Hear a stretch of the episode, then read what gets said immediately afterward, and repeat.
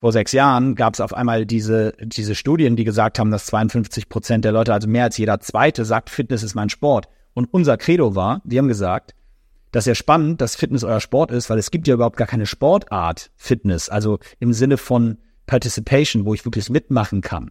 Also haben wir gesagt, wir müssen eine Sportart kreieren, die diesem Fitnessgedanken eins zu eins gerecht wird. Weil natürlich kannst du einen Marathon mitmachen oder Obstacle Races oder du hast gesagt Trainingsmethodologie, CrossFit oder ähnliches. Aber es gibt keine Sportart, die dieses Segment Fitness, also sprich eine Ko Komponente aus Endurance und irgendwie Kraft, das vermischt als wirklich effektive Sportart so eins zu eins zusammensetzt. Das war unsere Gründungsidee. Herzlich willkommen zu einer neuen Episode Unicorn Bakery. Mein heutiger Gast ist mehrmaliger Olympia-Medaillengewinner. Hatte ich, glaube ich, auch noch nicht zu Gast. Äh, Im Hockey in dem Fall. Hat über die letzten sechs Jahre eine neue Sportart aufgebaut, die im Jahr 2023 wohl mehr Teilnehmer bei ihren Events versammeln wird als Ironman, was wir ja alle kennen. Und ich bin mir sicher, einige, die jetzt zuhören, haben vielleicht trotzdem noch nicht von der neuen Sportart High Rocks gehört. Darüber müssen wir heute ein bisschen sprechen. Moritz Fürste ist der Gründer und C, also einer der Gründer und äh, in dem Fall CMO von High Rocks. Einer Sportart, bei der Menschen einen Mix aus Kraft, Intervall und Ausdauersport erwartet. Du machst am Ende, wenn du teilnimmst, insgesamt acht Ein-Kilometer-Läufe, die sich mit acht unterschiedlichen Workouts abwechseln. Da ich der Meinung bin, dass jeder Gründer da draußen von Weltklasse-Sportlern und also sowohl etwas lernen kann und der Aufbau einer neuen Sportart in dem Fall ähm, dem Startup-Leben viel ähnlicher ist, als man im ersten Moment denkt, freue ich mich extrem auf diese Episode. Und wir sprechen im Podcast darüber, wie aus der ersten kleinen Gruppe an Menschen eine globale Community wird. Wie baut man eigentlich so eine Sport-Community von null und überzeugt Menschen, dass eine neue Sportart Sinn macht?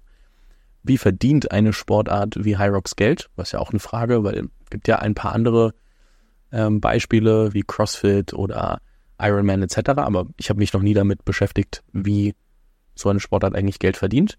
Und klar muss ich fragen, was Moritz in dem Fall aus dem Leistungssport auch aus Unternehmertum mitgebracht oder äh, gelernt hat, mitgebracht hat, ins Unternehmertum übersetzt hat. Ähm, das finde ich spannende Fragen und deswegen Moritz, herzlich willkommen bei Unicorn Bakery. Hi Fabian, vielen Dank für die Einladung. Bin gespannt. Erste Frage, ganz plakativ. Was hat denn die Entwicklung einer neuen Sportart aus deiner Perspektive mit Startups zu tun? Ja, also erstmal per Definition ähm, haben wir diesen sehr subjektiven Begriff des Startups. Äh, wenn ich den für mich äh, definiere, dann ist der ist, glaube ich, das, was wir gemacht haben, fast schon ein Paradebeispiel eines Startups. Ähm, auch wenn es überraschenderweise sich nicht äh, weder im Tech-Bereich noch digital oder online ab, äh, abspielt. Wir haben am Ende des Tages, wenn man mal das Produkt einfach nur Produkt nennt, dann haben wir ein, ein Produkt erfunden, ein Produkt gebaut und haben die gesamte Welt da drumherum äh, von null auf äh, ja aufgebaut, etabliert, noch nicht etabliert, wie auch immer, aber den gesamten Prozess drumherum gesteuert. Also wenn du in der Produktlogik bleibst, die Wertschöpfungskette von A bis Z, die äh, ist, ist alles in-house. Ähm, wir sind die, der Verband in unserem Fall, also die organisatorische Struktur. Wir sind die operative. Äh, wir sind, äh, ja, machen das Regelwerk. Wir machen die Vermarktung. Wir machen die Kommunikation. Ähm, und am Ende des Tages machen wir vor allen Dingen den Client-Service. Also wir haben schon exakt die gleichen Strukturen, nur dass sich bei uns ein wahnsinnig, wahnsinnig und viel größerer, als ich damals dachte, großer Anteil äh, offline äh, abspielt. Aber da werden wir, glaube ich, noch ein bisschen zu kommen. Aber insofern, also in meiner Definition sind wir das absolute Paradebeispiel für, für ein Startup. Das glaube ich nämlich auch, dass da deutlich mehr Parallelen drin sind, als manchmal die ich sag mal, gewisse Arroganz, die die Berliner Tech-Bubble mitbringt, zulass zulassen würde. Ähm, das habe ich jetzt so frech gesagt und ich meine das tatsächlich auch so. Ähm, deswegen, für alle, die sich gerade angesprochen fühlen, ich glaube, man kann öfter was von ähm, anderen Projekten lernen, die nach genau denselben Prinzipien wie das, was wir als Tech-Startups irgendwie verstehen, aufgebaut werden, die auch in sich geschlossen Startups sind. So. Zum Glück weiß ich, zum Glück weiß ich, dass viele aus der Berliner Tech-Startup-Szene auch bei Hyrock schon mitgemacht haben. Von daher kann ich entspannt zuhören, wenn du das sagst. ja, aber es gibt bestimmt einige, die es noch nicht gemacht haben und mal ausprobieren sollten. Andere Frage, ich meine, jetzt du hast lange Leistungssport ähm, auf absolutem äh, Top-Niveau im, im Hockey gespielt ähm, und betrieben. Wie kommt man dann auf die Idee, und ich weiß, wir kürzen da jetzt gerade ein bisschen ab und müssen die Story so ein bisschen zusammenpacken, aber wie kommt man dann auf die Idee zu sagen, komm, das eine haben wir jetzt äh, hier zweimal Gold gewonnen, ähm, irgendwie, das, das haben wir jetzt und jetzt machen wir eine neue Sportart. Wie kommt man auf die Idee, eine neue Sportart zu erfinden? Ja, also der, der Grundgedanke der neuen Sportart ist nicht mein, meiner Feder entsprungen. Ähm, äh, wie du sagst, ist ein bisschen, bisschen abgekürzt, äh, haben wir 2017 im Frühjahr zu dritt gegründet. Ähm, Michael Trautmann ähm, kam aus der Werbebranche, einer der renommiertesten Berater, Werber aus dem Geschäft der, der letzten 20 Jahre, aus der Springer-Jacobi-Zeit und danach mit Eigengründung Kemper Trautmann, später Think. Ähm, der zweite, Christian Tötzke, auch ein sehr, sehr zu dem Zeitpunkt schon renommierter ähm, Eventveranstalter in Deutschland, ähm, sicherlich anerkanntermaßen einer der Top-Eventveranstalter, damals mal die Cyclassics erfunden. Das ist inzwischen eines der größten Radrennen Europas. Ähm, aber auch die Triathlon-Weltserie und andere Projekte. Ähm, und ja, ich, 20 Jahre jünger als die beiden, aber eben aus dem Sport kommt und mit da einem gewissen Netzwerk und äh, zu dem Zeitpunkt gerade nach meinen dritten Olympischen Spielen und mit ähm, abgeschlossenem Bachelor und Master so ein bisschen als äh, Young Gun in, in diese Dreierkonstellation rein.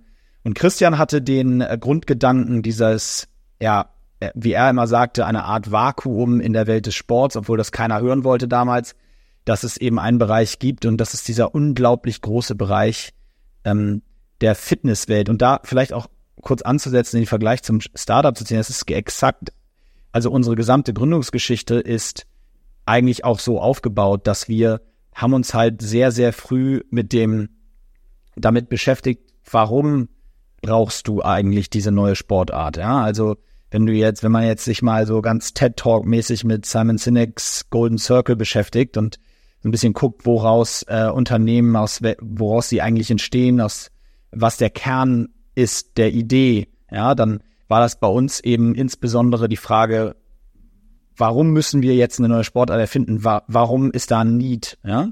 Und dieses Need, das haben wir halt super schnell definiert und krass definiert, weil das einfach, wenn man drüber nachdenkt, total augenscheinlich war. Also das war sechs Jahre her, wie du gesagt hast. Wir sind in einer Zeit, in der ähm, 52 Prozent der Leute, die ins Gym gehen, sagen, dass Fitness ihre Sportart ist.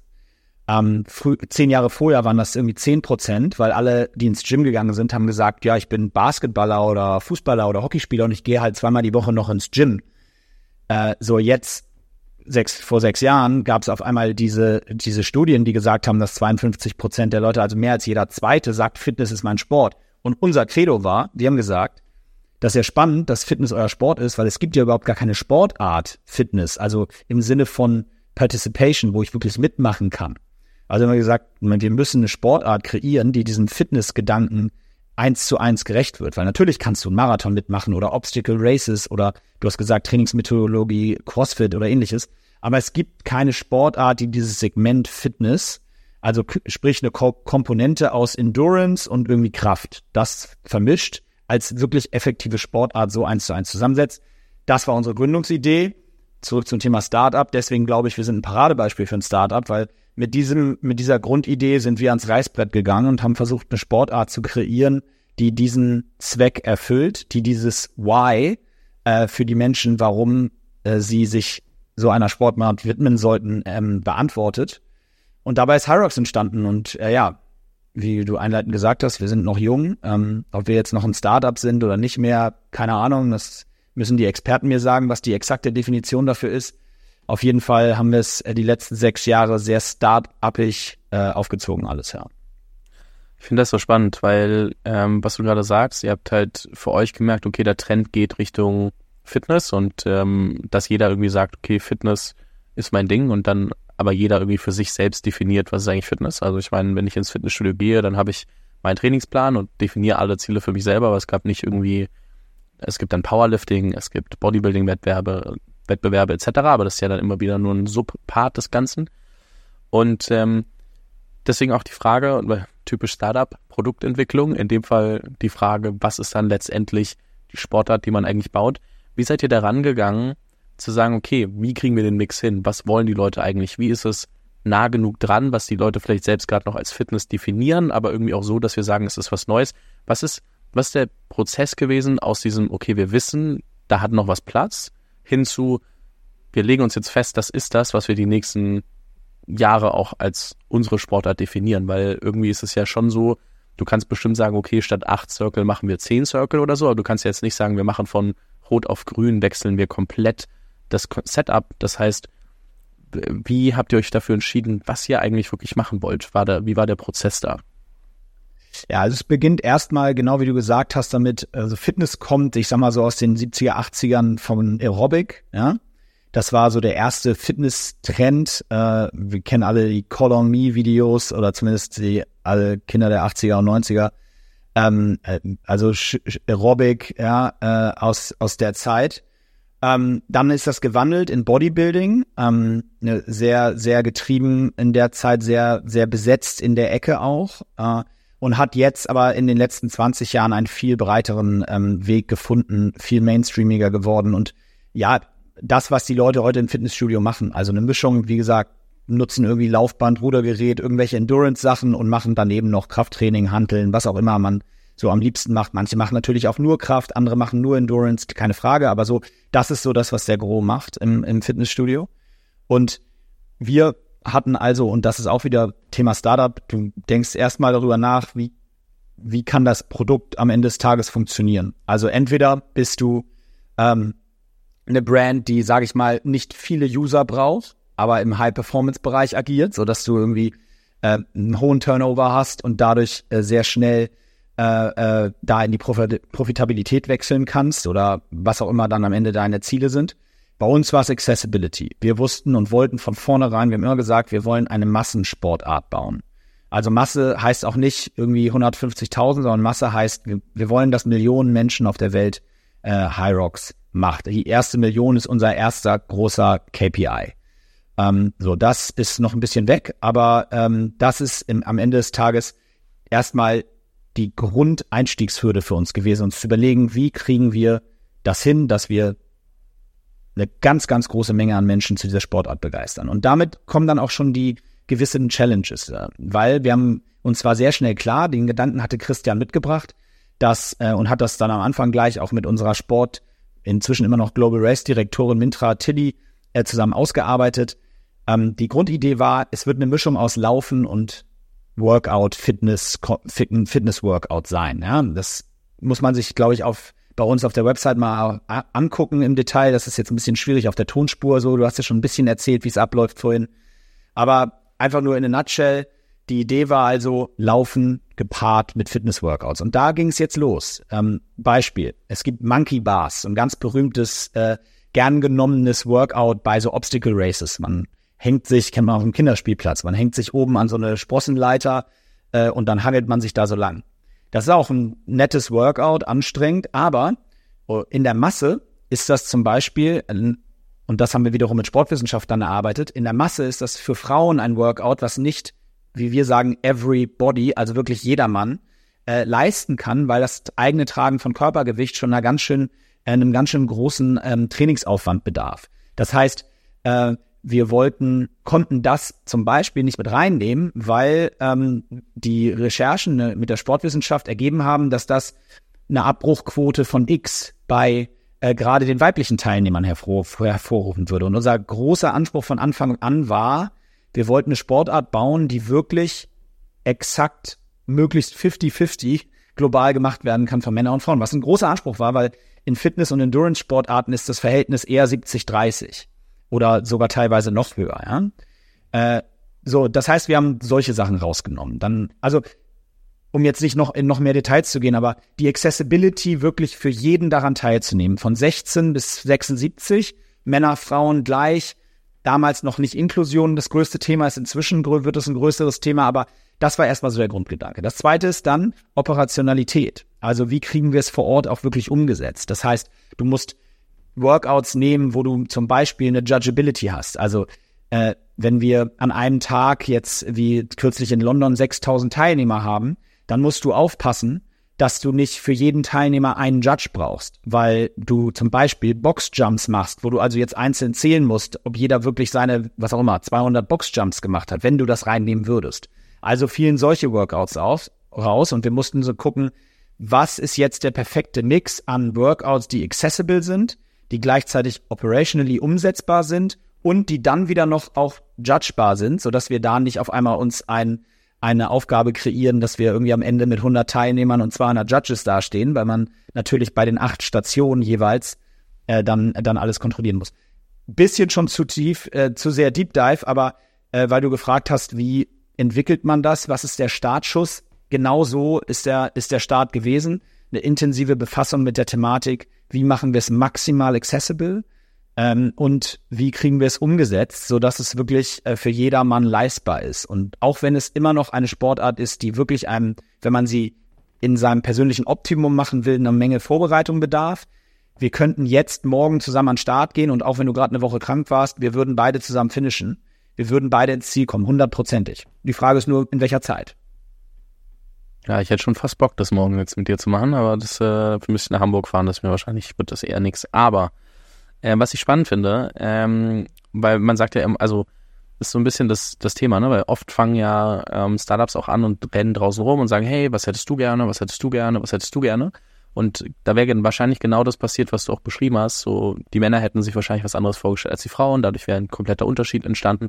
Und man muss sich dann eben anhand des Produktes, das man bauen möchte, auch überlegen, was brauchen die wirklich und was, wenn mein Ziel ist Accessibility, dann muss ich das halt auch ähm, so machen, dass ich mir ganzheitlich einmal überlege, wie ist das denn überhaupt anwendbar und wie ist das nicht anwendbar. Eine Frage, die sich da für mich ergibt, ist, warum habt ihr am Ende für euch entschieden, dass es eine, also eine einheitliche Definition der Workouts zum Beispiel gibt und nicht sagt, okay, ähm, wir unterscheiden da ähm, und Männer machen X, Frauen machen Y.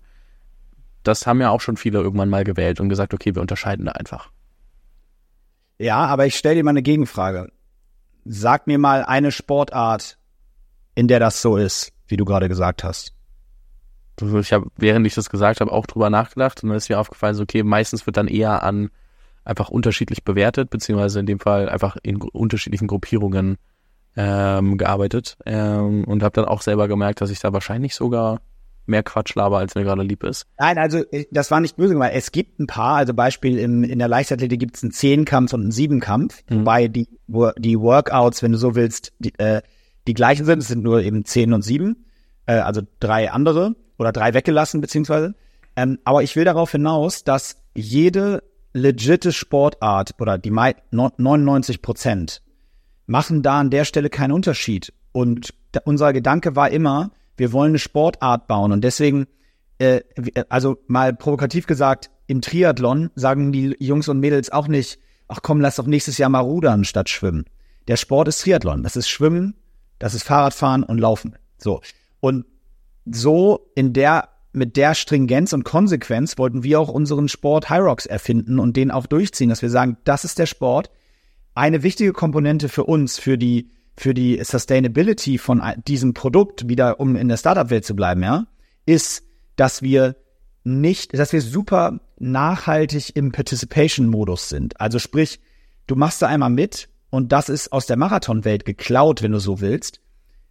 Du hast immer wieder den Anspruch, dich selber zu verbessern und dabei zu bleiben und kannst, wenn du es möchtest, du kannst dich immer wieder mit deiner eigenen Zeit challengen. Deswegen hat es in dem Sinne keinen Abnutzungsgedanken.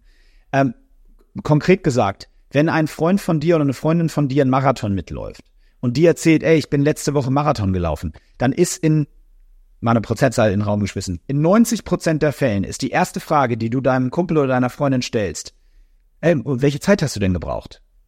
Und das Witzige ist, die Antwort auf die Frage ist fast egal. Weil wenn sie sagt, oh, vier Stunden zwanzig, dann sagst du, wow, mega. Wenn sie sagt drei Stunden zehn, sagst du, wow, mega. Ja, also es ist inhaltlich, darum geht es nicht. Es geht um den Challenge-Gedanken von der Person mit dem eigenen Ergebnis. Und das ist dann nachhaltig sozusagen unstoppable, weil das kannst du x Male wiederholen. Und das hält, macht die Customer Lifetime Value, Startup-Welt Buzzword, aber das macht für uns diese Customer Lifetime Value so hoch, weil wir eben theoretisch die, die Möglichkeit haben, die Leute nicht für ein Jahr zu gewinnen, sondern das zu ihrem eigenen Sport zu machen, den die die nächsten 20, 25 Jahre machen. Und wenn das dann heißt, dass sie zwei, drei Events im Jahr machen, dann haben wir einen wahnsinnig guten äh, Business Case gebaut pro Person, ja, pro User-Einheit, wenn du so willst. Und das ist unser Ziel. Also darum geht's uns eigentlich. Und das glauben wir, da bin ich auch fest von überzeugt. Und da unterscheidet, äh, das glauben wir, können wir nur erreichen, äh, wenn wir eben den Sport an sich als trainierbar, wo ich genau weiß, das muss ich dafür trainieren. Wenn ich Tennis spiele, weiß ich genau, was ich dafür trainieren muss, äh, um besser im Tennis zu werden. Ja? Äh, und das wollten wir mit High Rocks auch schaffen. Das ist übrigens auch der Unterschied zu ähm, anderen Formaten, wie die sich auf die Trainingsmethodologie beschränken. Ja, also zum Beispiel CrossFit, sensationelles Businesskonzept, kommen wir vielleicht noch zu, aber, aber CrossFit ist eine Trainingsmethodologie. Das heißt, da geht es um die Form, wie du das trainierst. Da geht es nicht so sehr darum, dass die Leute bei Wettkämpfen im CrossFit mitmachen. Äh, CrossFit hat einen Wahnsinns-Business-Case gebaut mit in der Höchstphase, glaube ich, 15.000 Lizenznehmern weltweit, ja, die diese Lizenz gekauft haben, um sich so ein Gym aufzumachen, das sie dann Box genannt haben und, und offizielles CrossFit-Box waren, ja. Das geht's aber nicht darum, dass diese Mitglieder in den 15.000 Gyms jetzt unbedingt bei den CrossFit Open oder nachher äh, äh, den, den Games mitmachen. Das ist nicht das ultimative Ziel, sondern es geht darum, die Art und Weise des Trainings und der Community zu leben. Und bei uns ist es anders. Wir wollen zwar, dass die Leute das trainieren und da besser werden, aber wir wollen vor allen Dingen, um an den Business Case äh, zu denken, dass sie zu einem der inzwischen über 50 Events weltweit kommen. Ja? Das ist, das ist der wesentliche Unterschied. Ähm, lass uns da mal kurz anknüpfen ähm, in, mit der Frage, so wie verdient so eine Sportart eigentlich Geld? Dadurch, dass du jetzt mit CrossFit eh schon angerissen hast und dann noch auf Events angespielt hast, wie verdient ihr als Hyrox eigentlich Geld? Ja, also ich glaube, das muss man auch nochmal äh, klarziehen, dass das kam eben, äh, also wir, wir veranstalten äh, insgesamt, wie gesagt, ungefähr 50 Events auf der Welt, die so im Schnitt zweieinhalb äh, 1000 äh, Teilnehmer haben, ähm, jetzt in, in, in 23, 2-2, 2-3, sowas in die Richtung. Ähm, nächstes Jahr hoffentlich deutlich mehr, also in, in der Saison 23, 24. Wir rechnen auch so ein bisschen vergleichbar mit einer Fußballsaison von September bis Mai. Ähm, und bei diesen Veranstaltungen nehmen wir Teilnehmergebühren. Das ist erstmal einer der Haupt-Revenue-Streams. Dann sind wir eben eine Eventsportart. Und das war uns auch ganz wichtig in äh, den Zeiten. Wir glauben sehr daran, dass wir in einer Zeit, in einem Zeitalter leben, wo man Lust hat auf Events, auf Veranstaltungen, darauf Menschen zu treffen. Hat sich durch Covid auch nochmal deutlich verstärkt. Das sehen wir in allen Zahlen. Ähm, und deswegen äh, ist die zweite Einnahmequelle immer in solchen Sportbereichen das Thema Sponsoring, Partnerschaften, strategische Partnerschaften ähm, dann gibt es bei uns tatsächlich einen großen Bereich, das ist auch vergleichbar wahrscheinlich wie Ironman, ist das Thema Merch. Also äh, inzwischen ein Riesenthema geworden, für uns auch etwas neu, da wir das natürlich nicht irgendwie in unserer Heritage haben. Bei uns ist jetzt keiner irgendwie großer Apparel- oder Merch-Experte. Aber das ist ein großer Revenue-Stream geworden bei den Veranstaltungen, tatsächlich Hyrox gebrandete Produkte zu verkaufen, von A bis Z, von der Tasse bis zum Schuh und, und Klamotte. Äh, auch ein Thema übrigens, was unsere, eins unserer größten Potenziale noch hat, noch ist. Ein weiteres Thema, und das ist auch spannend, glaube ich, auch im Startup-Kontext spannend, wie sich immer alles verändert. Wir haben, ähm, um da ganz kurz auszuholen, am Anfang ähm, natürlich drüber nachgedacht, okay, klassisch, ja, als Marketier, wie erreiche ich denn eigentlich unsere, meine Zielgruppe? Und da habe ich mir auch mit sehr renommierten, äh, glaube ich, deutschen ähm, ähm, Online-Marketeers und ähnlichem zusammengesetzt und wir haben, ich habe mir da alle Tipps eingeholt und wir haben auch echt eine Menge ausprobiert und haben festgestellt, das Spannende ist, du erreichst unsere Zielgruppe fast streuverlustfrei im Fitnessstudio, im Gym. Ja, die laufen da halt alle rum, alle, die wir letztendlich versuchen digital zu erreichen. Also haben wir angefangen, Kooperationen mit den Fitnessstudios aufzubauen und haben festgestellt, dass bei den Fitnessstudios auch ein Need besteht, gerade in Deutschland, extremer noch als in den USA. Und das ist, dass Fitnessstudios sind relativ austauschbar häufig über den Preis. Es ist eigentlich, also du würdest zu deinem Sportverein, in dem du meinetwegen Tennis spielst, würdest du, wenn du da zum Beispiel aufgewachsen bist, wahrscheinlich 40 Minuten fahren, um da mit deiner Fußballmannschaft oder welcher Mannschaft auch immer zu trainieren. Du würdest aber niemals 40 Minuten für ein Fitnessstudio fahren. Also die Masse sagt, es muss nah sein und es muss möglichst günstig sein. Das ist die Masse, ja. So, das heißt, wie können sich Fitnessstudios absetzen und auch gedanklich von anderen ähm, von anderen Fitnessstudios absetzen. Und da ist immer das Kursprogramm ein großes Thema. Also was bietet denn das Fitnessstudio inhaltlich an? dass du eine Community bauen kannst in deinem Fitnessstudio, dass es nicht nur darum geht, dass du dir Kopfhörer aufsetzt, reingehst und dann eine Stunde arbeitest und wieder nach Hause fährst und niemandem nur auch noch Hallo gesagt hast. Und da kamen wir ins Spiel und haben tatsächlich eine Lösung präsentiert für viele Gyms. Wir haben inzwischen, ähm, ja, noch nicht bei CrossFit, aber wir haben inzwischen ungefähr 1000 Lizenznehmer-Gyms, etwas über 1000 Lizenznehmer-Gyms äh, insgesamt, äh, wachsen da aber sehr, sehr stark. Die Lizenz ist viel günstiger, kostet ein Drittel von der CrossFit-Lizenz, aber es ist jetzt spannend, weil inzwischen haben wir also eine Lizenz an Gyms rausgegeben, die durch die Nutzung der Hyrox Brand und die machen Hyrox Classes, du kannst dann in Fitnessstudios Hyrox trainieren in einem Kurs und so, aber die machen letztendlich unser Marketing. Und diese eins zu eins Übersetzung ins Offline Business, die war für uns wahnsinnig spannend, weil wir die am Anfang gar nicht so auf dem Schirm hatten, dass das so ist. Das hat sich dann entwickelt. Das ist ganz anders geplant. Wenn du so willst vom Business Case, haben wir, weiß weiß ich, äh, 200.000 ähm, Euro Marketing-Spendings äh, äh, budgetiert und am Ende des Tages haben wir auf einmal aus einem dieser extremen Kanäle einen Revenue Stream gebaut, ja, der nie eingeplant war. Das ist eine ganz witzige Entwicklung gewesen. Ähm, und heute ist das die ganze das ganze Thema Gym und die Kommunikation mit Gyms und die Kooperation mit Gyms ist einer unserer unserer wichtigsten Revenue Streams eben neben den vorher schon genannten. Finde ich super spannend, weil, also mir war zum Beispiel, bis wir telefoniert haben, das erste Mal gar nicht bewusst, dass CrossFit zum Beispiel über die Boxenlizenz, also es macht ja Sinn, aber dass sie da Lizenzen vergeben etc. Ich vorher nie drüber nachgedacht und deswegen bin ich mir sicher, dass auch für viele spannend ist, okay, ich mache eine Sportart, habe dann diverse Revenue Streams und kann mir dann überlegen, okay, wie setze ich die gesamt zusammen, mit welcher Intensität verfolge ich welchen. Ähm, und äh, finde das immer faszinierend, wenn man dann so in neuen oder in anderen Bereichen, mit denen man sich vielleicht nicht so viel beschäftigt hat, mal auch versteht, okay, wie funktioniert das Business dahinter eigentlich? Wir sind aber immer noch bei einer Kernfrage, die wir jetzt mal wieder aufwerfen müssen, wo wir da so ein bisschen über die, die ähm, Fundamentals gesprochen haben.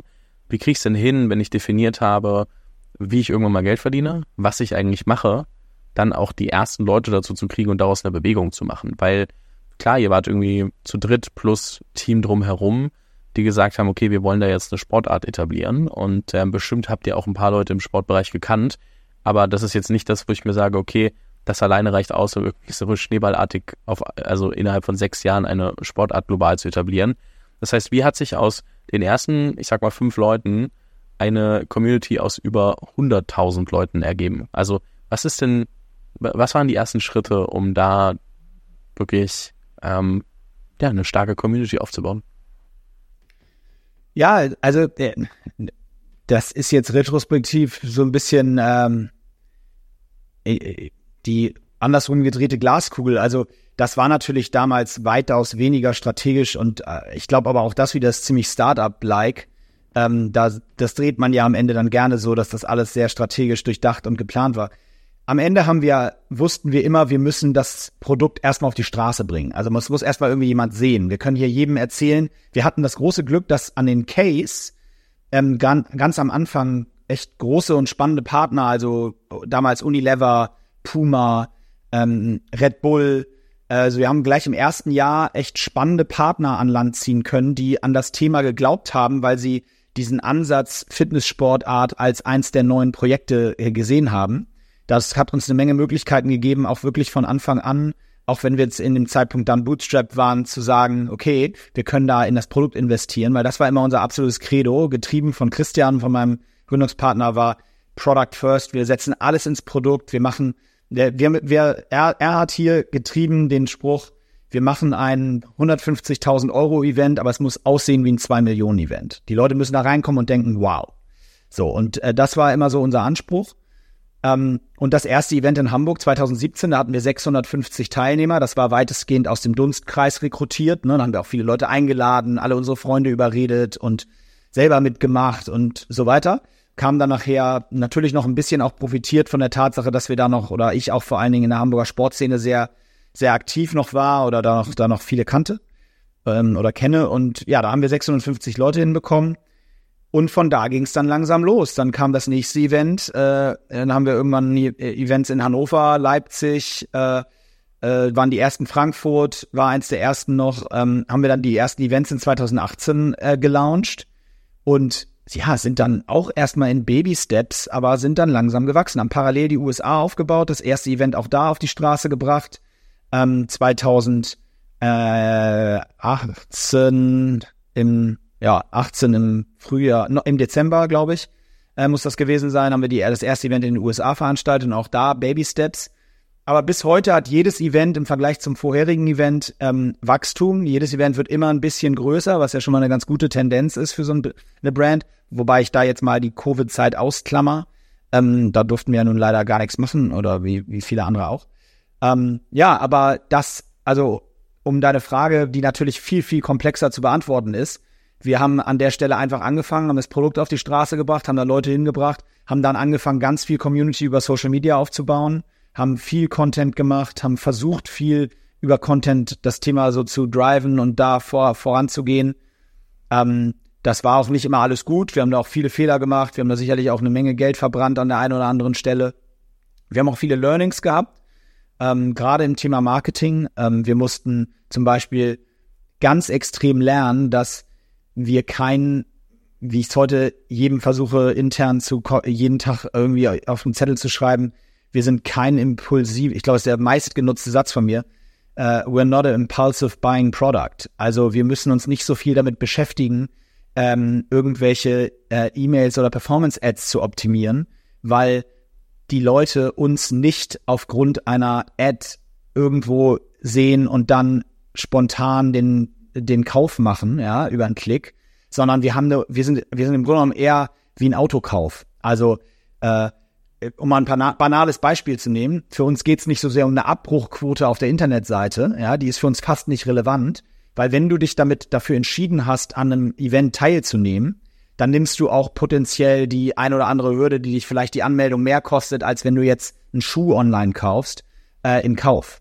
Ja, das ist, äh, das, wir haben eine viel längere Consideration-Phase. Also die Leute überlegen sich sehr, sehr lange und das, das ist unser größeres Problem, Erklärungsarbeit zu leisten. Was ist das Produkt? Was muss man dafür machen? Für wen ist das? Welche Kategorie macht Sinn? Kann ich zu zweit oder zu viert mitmachen? Ja, kannst du.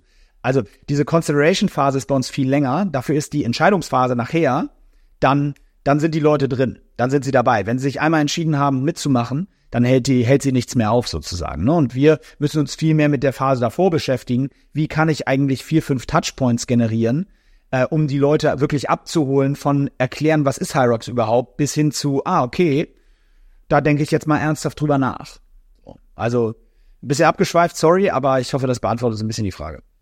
Ja, absolut. Ich finde das ähm, weiter sehr faszinierend. Die Frage, die ich da anschließen würde, ist, ähm, was würdest du sagen, macht dann am Ende den Moment aus, dass die Leute auch das Gefühl haben, okay, ich werde Teil einer Community und ich bleibe Teil dieser Community, weil oft ist ja so, man schaut sich's an, man merkt so, ah ja, ist vielleicht doch nicht so meins. Wie schafft ihr es dann, die Leute auch so zu integrieren, dass sie halt sagen, okay, ich bin da Teil des Ganzen, ich will Teil des Ganzen bleiben und ich gebe das nicht nach einem Event wieder auf, weil ich glaube, das ist schon auch eine Dynamik, wo ihr euch wahrscheinlich viel Gedanken drüber gemacht habt. Da hast du auch anfangs schon einige Teile zu erzählt, aber ich glaube, wenn man das nochmal rund um die Frage, wie hält man die Leute in der Community und, und bringt die dann auch wirklich immer enger zusammen, äh, wenn wir uns da nochmal drauf fokussieren, hilft das, glaube ich, nochmal einigen Leuten. Ja, also erstmal der erste Punkt ist, wie gesagt, Product First. Das heißt, ähm, wenn man mal bei einem Hyrox Event war, das ist schon, also es ist zumindest ist unser Anspruch und das Feedback, was wir bekommen, geht auch glücklicherweise in die Richtung. Es ist was, was man als normal, also als Nicht-Profisportler, das ist es so nicht alltäglich. Das Setup und alles, wie es aufgebaut ist, ist sehr professionell und es gibt dir selber ein sehr professionelles Gefühl in einer, in einem Konstrukt dabei zu sein, was nicht jetzt irgendwie mal, wir machen mal hier so einen Lauf durch die Stadt und da kriegt eigentlich gar keiner wirklich mit, ob ich überhaupt da bin, sondern es ist sehr, es, beim Startbereich, bei der Registrierung angefangen, beim Startbereich, der in so einem Tunnel stattfindet, wo man so ein bisschen dann noch so Hintergrund äh, Text, so ein bisschen Gänsehautgefühl und dann geht's in dein Rennen und dann wirst du in, auf der Bühne mit Namen begrüßt und deine Zeit steht auf dem Screen mit Namen und so weiter. Das Setup ist so gedacht, dass du da wirklich als, ich sag mal, Amateursportler, ja, als jedermann ein Profi, eine Profiveranstaltung besuchst und mitmachst, ja. Und das gibt erstmal jedem Teilnehmer ein sehr exklusives Gefühl. Zweitens ist es, bleibt es bei dem Sustainable-Gedanken. Das heißt also, die Art und Weise, wie wir langfristig die Leute halten wollen, weil sie eben ähm, das Ziel haben, sich beim nächsten Mal zu verbessern. Und das ist auch das Unisono das Feedback. Wer einmal mitgemacht hat, im Ziel erzählen sie dir alle, wie sie beim nächsten Mal fünf Minuten schneller sein werden, weil sie genau jetzt wissen, was, wo, wie man trainieren muss und wo man nochmal Zeit rausholen kann. Was genau unser Grundgedanke ist. Also wie, die Frage ist ja eigentlich gewesen, wie behalte ich die Leute jetzt dabei?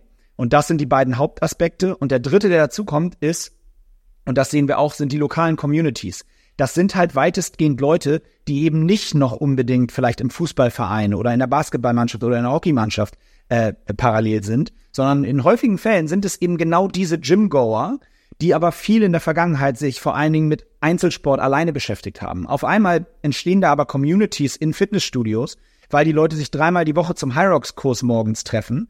Aber damit nicht genug, sondern dann fahren sie auch zweimal im Jahr zusammen zu einem Event. Teilweise mieten sich inzwischen hier äh, bestes Beispiel bei einem unserer ersten Top-Athleten aus Flensburg, Joshua Wichtrup, der, der, die fahren mit Reisebussen aus Flensburg zum Event nach Hamburg. Also wie man das sonst von so einem Fußball-Kreisliga-Team kennt, ja, äh, die dann zum Turnier fahren. Die mieten sich also einen Reisebus und fahren damit zum Event nach Hamburg, alle zusammen, feuern sich da über einen Tag gegenseitig an, je nachdem, wann wer startet, und fahren abends mit dem Reisebus wieder nach Hause. So, das sind also neue Dynamiken, die es so in der, in der Fitness Welt nicht gab. Und wir claimen ja für uns, Hyrox ist der erste und aktuell hoffentlich noch lange beste Sport in einem neuen Sportsegment, was es noch nicht gab. Und das heißt Fitness Racing. Also wir, wir sagen, wir haben den Sport Fitness Racing erfunden. Und Hyrox ist eine Sportart, da wird es auch sicherlich noch viele mehr in der Zukunft geben. Das macht auch nichts. Unser Job ist, die Beste zu sein. I love it. Ich denke gerade selbst immer mehr über das Thema Community nach und wie man das richtig gut macht. Und deswegen ähm, viele Punkte, worüber ich nachdenken muss, die ich da auch direkt mal noch mitnehme. Ähm, lass uns mal noch einen Schritt weitergehen und zwar, es klingt jetzt so, so weit weg, aber ich sage jetzt mal Sportvergangenheit. Das ist nicht ganz richtig, weil offensichtlich beschäftigst du dich den ganzen Tag mit Sport, aber ähm, was hast du aus deiner Zeit im Hockey, Leistungssport mitgenommen, was dir als Unternehmer extrem weiterhilft? Ähm, ich meine, abgesehen also ohne abgesehen. Das lassen wir weg. Keine Disclaimer, sondern was hast du aus dem Leistungssport mitgenommen, was dir heute immer noch extrem weiterhilft? Ja, also ich glaube erstmal eine ganz gesunde Form an Selbstüberschätzung, äh, die so ein, ähm, so ein Profi oder Leistungssportler ja gerne mit sich hat, äh, weswegen man an einigen Stellen vielleicht auch Risiko eingeht, was andere nicht eingehen würden, wo man an anderen Stellen aber auch resilienter ist, als das vielleicht andere wären. Ähm, äh, das ist, glaube ich, de facto einer der Punkte, den ich so für mich äh, rückblickend ähm, analysieren kann. Aber natürlich auch andere Softer Skills, also äh, das ganze Thema Feedback-Kultur. Ich sage das immer wieder an jedem Ende. Äh, ich glaube, nirgendwo wie kann man besser Feedback lernen als im Sport, wo dir mit acht beim Fehlpass von deinem damals über 60-jährigen Trainer gesagt wird, dass das scheiße war, Moritz. Äh, ich glaube, nirgendwo bekommst du früher und ehrlicher glattes Feedback als im Sport. Und das zu lernen und damit umzugehen, natürlich hoffentlich etwas konstruktiver als der Trainer damals, aber da, die Art und Weise, damit umzugehen, das hat riesen, riesengroße Vorteile, um auch in Gesprächen, in Verhandlungssituationen, in Mitarbeitergesprächen, in großen Diskussionen, die ja immerhin so gerade in Startups auch vorkommen, um da in einer gewissen Form auch die Kontenance zu wahren und nicht gleich ins Emotionale zu wechseln. Ähm, das erlebe ich tagtäglich. Ähm, und dann hat es viel aber auch mit Priorisierung zu tun, Zeitmanagement. Ich habe das immer gesagt, das ist der größte Skill, den ich mit Anfang 20 lernen durfte und musste, ist das Thema äh, wirklich zu priorisieren und zu gucken, welche, welcher Bereich meines Lebens braucht eigentlich gerade die volle Aufmerksamkeit und bei welchen muss ich gerade runterfahren, weil wenn du drei Projekte gleichzeitig hast, ist der falscheste Ansatz, den du machen kannst, alles mit 33, ein Drittel Prozent anzugehen, weil dann bist du in allen drei Sachen scheiße. So, du musst also gucken, dass du immer irgendwie deine 90 Prozent auf die Straße kriegst, was aber dann log logischerweise automatisch und mathematisch bedeutet, dass ein oder zwei der Sachen äh, unter der bei der Nullschwelle ankommen. Das muss aber okay sein, weil anders ist es nicht händelbar, wenn man eben in allen Bereichen irgendwie versuchen möchte, Weltklasse zu sein. Und das ist immer schon mein Anspruch gewesen. Ähm, ich hatte das Glück, dass ich im Sport aktiv die Chance hatte, äh, Weltklasse zu sein, weil ich eine Mannschaft hatte, die das hergegeben hat und weil ich wahrscheinlich auch so ein bisschen mit Talent gesegnet war, ähm, so dass äh, dass ich die La in der Lage war, da als Mannschaft und mit den Mitspielern zusammen auf Weltklasse-Niveau zu spielen. Und im Job, beruflichen Umfeld ist es das Gleiche. Ich hatte Weltklasse oder habe Weltklasse Partner, in Klammern Mitspieler. Ähm, und selber äh, kann ich auch ein paar Sachen, glaube ich, beitragen, die das hoffentlich noch zu einer langfristigen Erfolgsstory machen. Aber auch wir haben noch einen weiten Weg vor uns und Ähm, ich würde mich auch, ich würde uns auch immer noch als Start-up bezeichnen, auch wenn wir vielleicht so ein bisschen langsam aus den Schulen rauswachsen, auch zum Glück.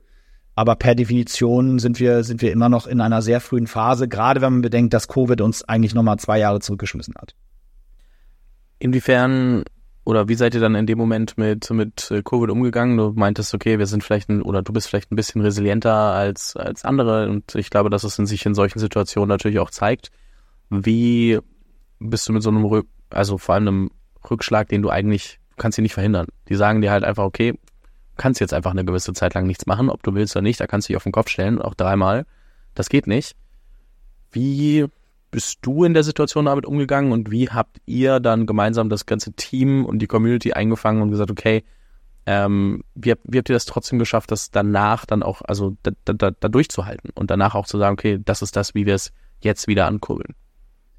Ja, also um es wirklich ganz kurz zu machen, ähm, ich weiß, da haben wir jetzt auch nicht drüber gesprochen oder so, aber um es ganz kurz zu machen, als das losging, auch wieder Thema Selbstüberschätzung, wollte ich's, aber auch gerade mein Partner Christian, wir wollten es absolut nicht wahrhaben und weil das und das aber auch aus einem gewissen Selbstschutz, da ging es nicht ums Covid-Leugnen gar nicht, sondern darum, dass wir aus einem gewissen Selbstschutz einfach uns nicht eingestehen wollten, dass das im Grunde genommen das Ende unserer Firma bedeutet. So und das wollten wir auf keinen Fall wahrhaben, haben deswegen auch bei, bei der Wahl Kurzarbeit mit allen Mitarbeitern jetzt oder was und sofort dafür entschieden, nein.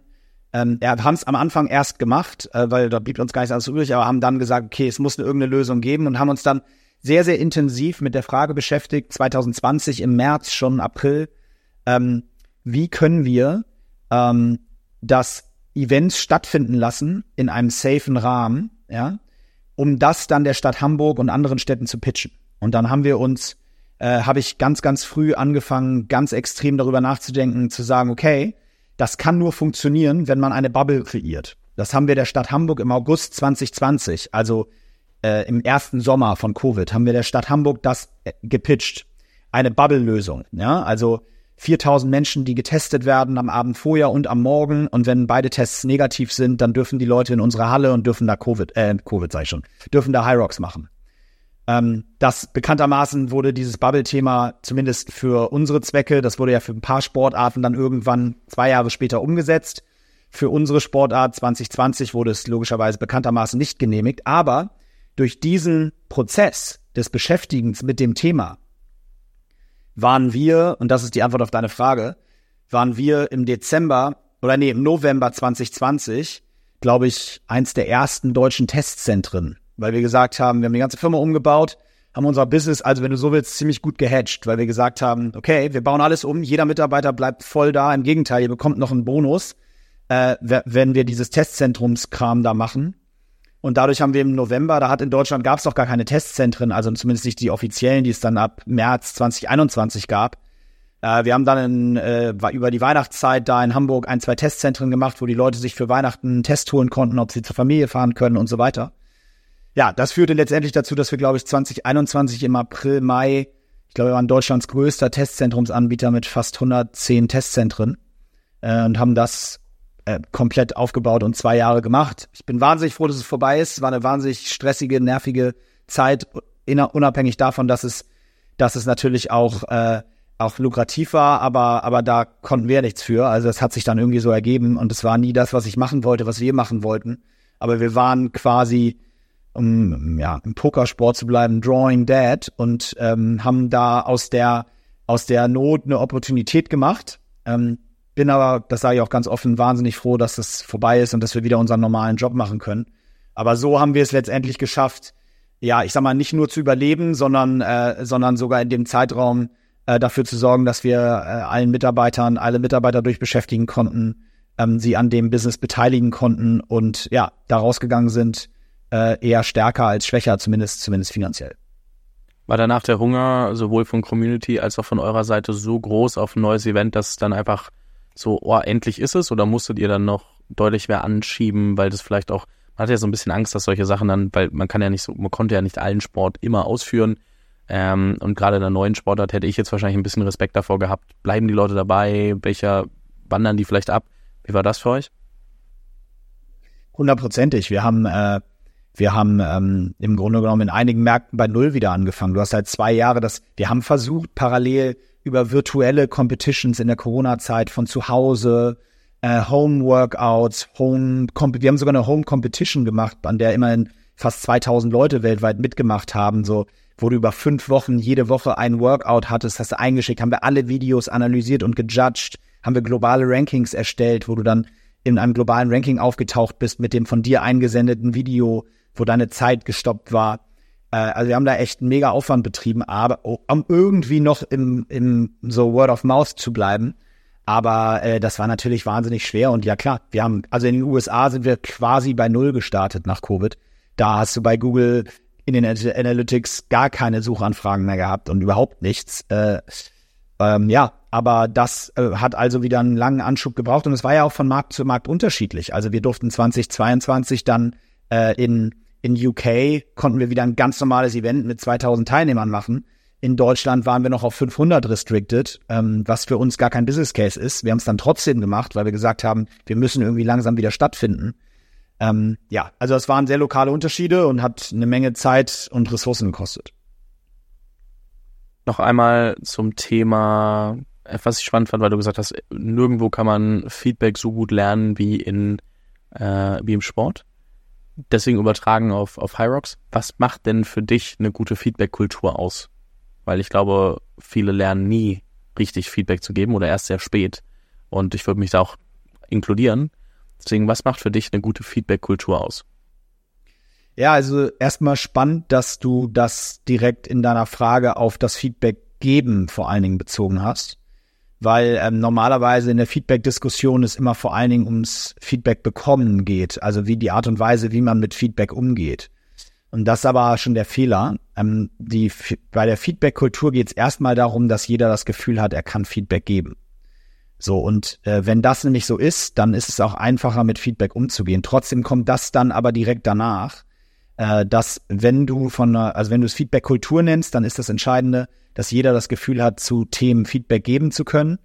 Und im Bestfall auch nicht, weil man irgendwelche, ich sag mal, kreierten Kummerkästen oder ähm, äh, ich sag mal, wie auch immer, äh, anonymen äh, Ports machen muss, wo man irgendwie sein Feedback lassen kann, sondern im Bestfall, weil das zur Kultur gehört, dass man in der Lage ist, sich über alle Themen auszutauschen, auch wenn das schwer ist. Das ist natürlich in kleineren Firmen einfacher als in größeren, das ist auch keine Frage.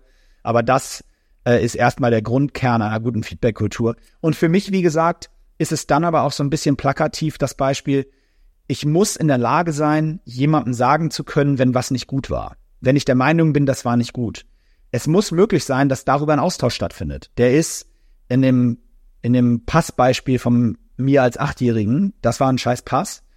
Wenn mir hier jemand irgendwas auch immer in welchem joblichen Kontext was hinlegt und ich bin da, finde, das war echt nicht, das war nix, dann muss es möglich sein, das auch so anzusprechen.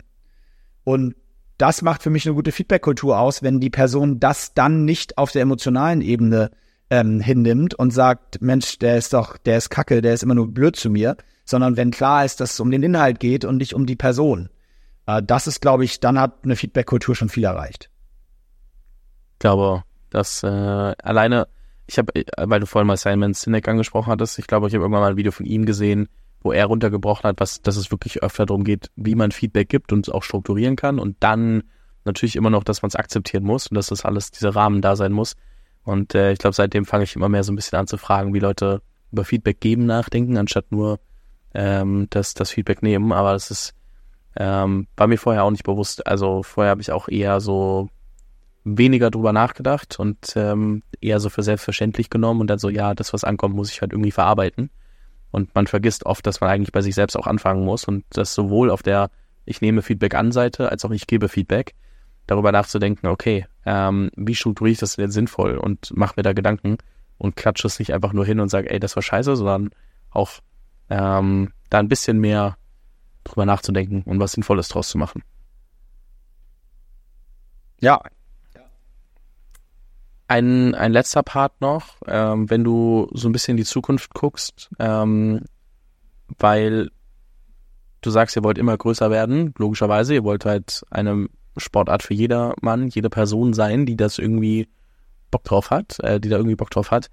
Wie, wie schaust du in die Zukunft? Ähm, ist es, habt ihr, wie, wie plant ihr das? Also plant ihr einfach, ah, wir verdoppeln uns jedes Jahr, plant ihr, wir, wir gucken mal, wo, wohin wir kommen, weil wir wissen, es sind Netzwerkeffekte, wir können das gar nicht richtig bemessen.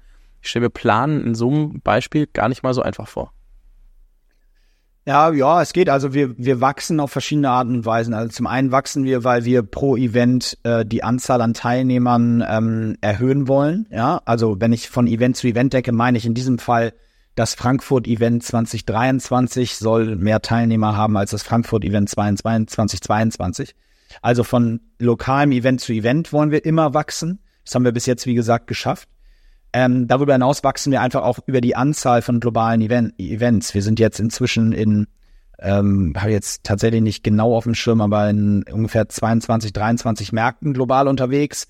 Wir ähm, betreuen davon oder operieren davon äh, ungefähr zwölf mit unserem Headquarter oder mit unserer Headquarter-Struktur und die anderen sind äh, Lizenzen oder Joint Ventures. Ähm, darüber können wir global wachsen, weil die Lizenzen theoretisch kein Ende haben. Ähm, wir haben inzwischen einige spannende Lizenznehmer, so dass jetzt inzwischen Südkorea, Japan, Singapur, Hongkong, Australien Events stattfinden, äh, aber eben auch äh, haben wir, wir haben Lizenznehmer in Spanien, Portugal äh, und wandern jetzt nach Südamerika. Also so haben wir ein globales Wachstum, was insgesamt also High Rocks wachsen lässt, nicht uns als Company in dem Sinne, wobei natürlich das der Lizenzdeal auch an äh, auch ein Revenue Stream ist, aber da steht mehr im Fokus, den globalen Footprint von Hyrox auszurollen. Das ist unser großes Ziel. Wir wollen, wie gesagt, über gesamt äh, den Sport gesehen ähm, von den jetzt 140.000 Teilnehmern oder was in der im Jahr 23 äh, in 24 äh, auf auf schon über 250.000 wachsen. Und das geht eben nicht nur mit Wachstum pro Event, sondern vor allen Dingen auch in Wachstum in, in neue Märkte. Ich wünsche euch da auf jeden Fall viel Erfolg. Ich finde es eine sehr beeindruckende Geschichte, die irgendwie, glaube ich, an vielen vorbeigegangen ist, dass aus Deutschland heraus irgendwie so eine globale Bewegung gerade entsteht. Deswegen auch vielen lieben Dank, dass ihr die Zeit genommen hast, das alles hier mal mitzubringen und zu beleuchten. Ähm, an meiner Stelle bleibt eigentlich nur Danke zu sagen, weiterhin viel Erfolg zu wünschen und ähm, dir nochmal das äh, letzte Wort für diese Podcast-Episode zu übergeben. Ja, vielen Dank. Hat äh, Spaß gemacht. Ich hoffe, dass niemand äh, oder dass alle erkennen, dass äh, ich keinen Anspruch darauf habe, äh, in irgendeinem Startup-Kontext wirklich relevanten Inhalt zu liefern. Ich äh, bin Sportunternehmer und ähm, wenn die Parallelen da sind, dann freue ich mich. Und wenn nicht, dann äh, tut's mir leid. Dann war es fehl am Platz. Ich glaube, das hat gepasst. Vielen Dank dir. Vielen Dank fürs Zuhören. Falls dir diese Folge gefallen hat, dann musst du auf jeden Fall mal den Unicorn Bakery WhatsApp Newsletter auschecken. Dort bekommst du ein bis zweimal die Woche von mir äh, entweder eine persönliche Sprachnotiz oder eine Content-Empfehlung, Blogpost, Video etc. für Dinge, die du als Gründer unbedingt wissen, lesen, hören musst. Am einfachsten ist es, du klickst auf den Link in der Beschreibung und meldest dich an. Ansonsten kannst du auch auf jungunternehmerpodcast.com slash newsletter gehen.